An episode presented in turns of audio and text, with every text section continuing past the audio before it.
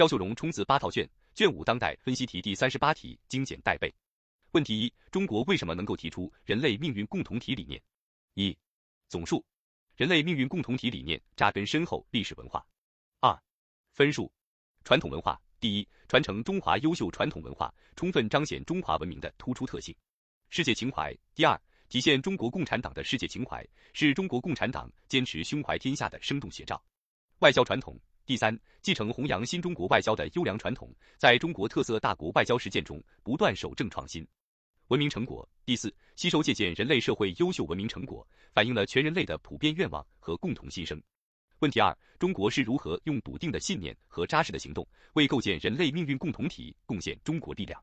一、共建“一带一路”。第一，推动高质量共建“一带一路”。共建“一带一路”倡议是构建人类命运共同体的生动实践。是中国为世界提供的广受欢迎的国际公共产品和国际合作平台。二、三大全球倡议。第二，落实三大全球倡议。三大全球倡议是推动构建人类命运共同体的重要依托。三、共同行动。